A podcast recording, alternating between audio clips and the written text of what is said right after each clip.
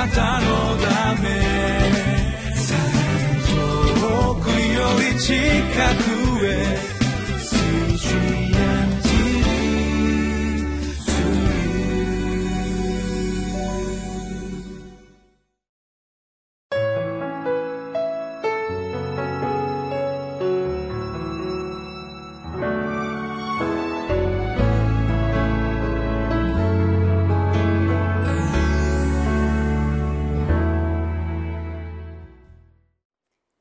にちは。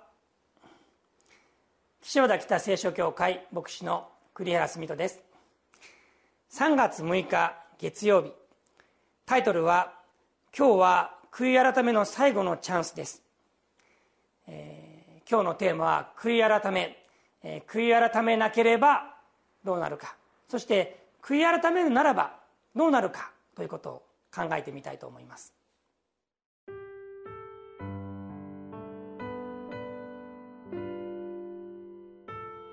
ルカの福音書13章1節から9節ちょうどその時、ある人たちがやってきてイエスに報告した。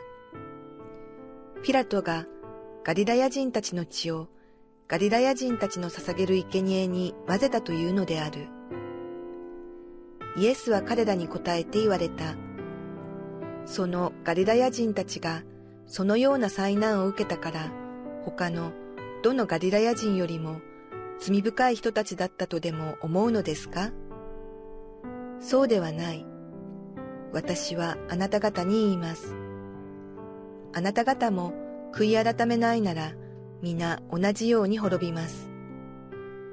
また、シロアムの塔が倒れ落ちて死んだあの十八人はエルサレムに住んでいる誰よりも罪深い人たちだったとでも思うのですか？そうではない。私はあなた方に言います。あなた方も悔い改めないなら皆同じように滅びます。イエスはこのような例えを話された。ある人が葡萄園にイチジクの木を植えておいた。実を取りに来たが何も見つからなかった。そこで、ぶどう園の番人に言った。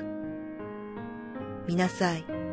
三年もの間、やってきては、このイチジクの実のなるのを待っているのに、なっていた試しがない。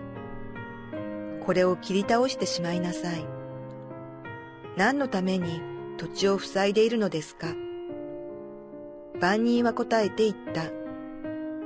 ご主人、どうか今年一年そのままにしてやってください。木の周りを掘って肥やしをやってみますから。もしそれで来年実を結べばよし。それでもダメなら切り倒してください。イエスのところにある人たちがやってきたとあります。近頃エルサレムで起きた事件をイエスに伝えているんですね、えー、ガリラヤ人たちの血をガリラヤ人たちの捧げる生贄に総督ピラトが混ぜた。なんだそれと思いますけれども、えー、これはどうやらこのエルサレムに巡礼に来ていたガリラヤ人たちが何かその悪を行ってそして総督ピラトにえー、裁かれたというふうに、まあ、言えるのではないか、えそういうこの事件、え、こういうことが起こった、え、これをイエスに伝えるとイエスは言うわけです。そのガリラヤ人たちがそのような災難を受けたから他のどのガリラヤ人というよりも罪深い人だったとも思うのですか？そうではない。私はあなた方に言います。あなた方も悔い改めないなら皆同じように滅びます。次にイエスはこの自分自身が今度はこのエルサレムであった。シュラムというのはですねエルサレムのこの中にある場所ですけれどもシュラムの塔が倒れ落ちて死んだ。18人に言及して同じことを言うわけですね。そうではない。私はあなた方に言います。あなた方も悔い改めないなら皆同じように滅びます。聞いている人たちはみんなこういう事件をですね、まあ、言ったら他人事まあ人事、えー、自分とは関係ない。あの人たちはなんて罪深い人たちなんだかわいそうにと、えー、そういうふうにこう考えていったようです。しかしイエスはそれを許さないんですね。人事では済ませないんです。評論家にさせないんですね、えー、これはあなた方に語られてあなた方に向けて語られているんだよ。あなた方はこれを本当によく聞きなさい。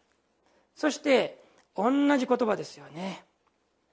あなた方も悔い改めないなら皆同じように滅びます。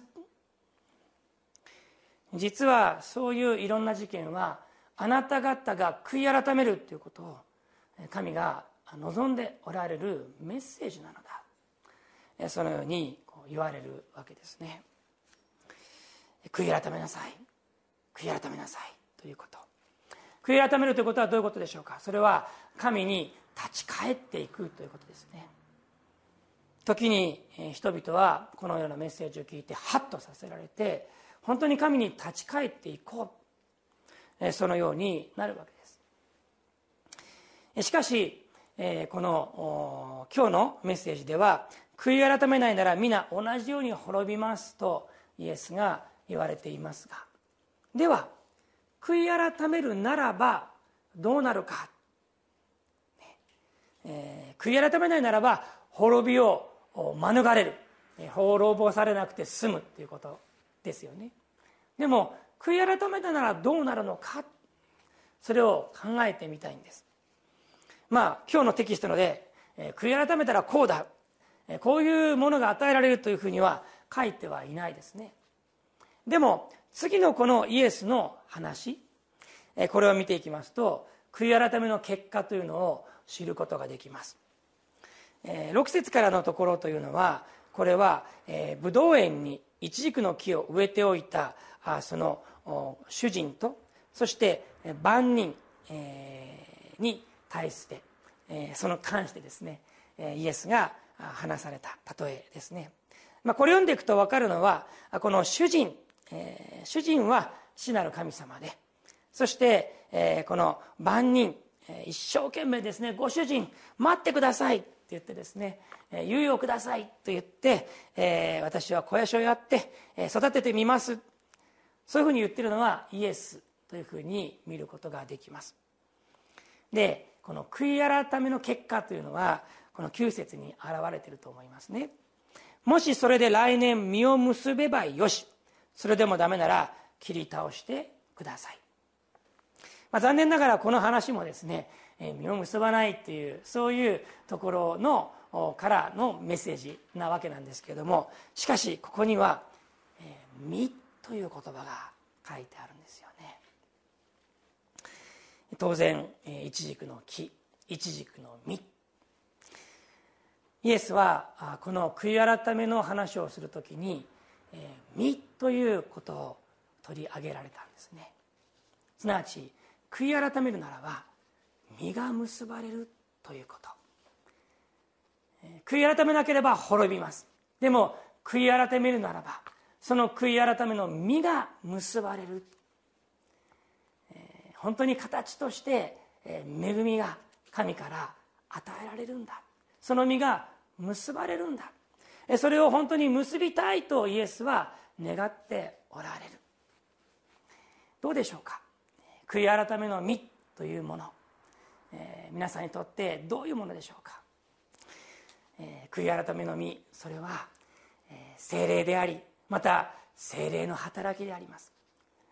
悔い改めの実それは御言葉でありそしてその御言葉を悟る心です。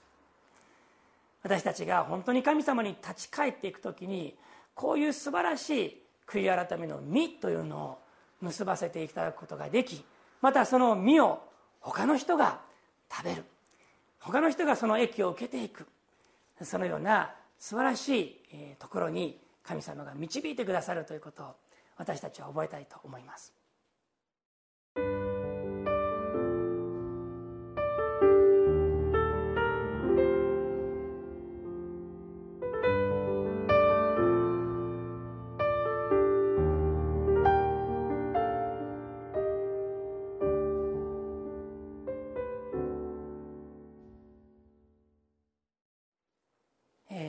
悔い改めということ、えー、私たちはその悔い改めという言葉の響きを聞いてですね、えー、ちょっとこう耳が痛いというふうに思われるかもしれません。でも悔い改めるならば実が結ばれるという悔い改めというのは本当に恵みの機会であるということを覚えたいと思います。お祈りします。天の地の神様あなたのお言葉を感謝します。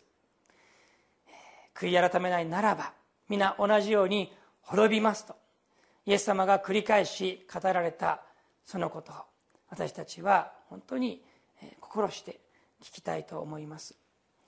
また悔い改める時に何が起こるか何が与えられるかその身にも私たちは心を止め期待いたします。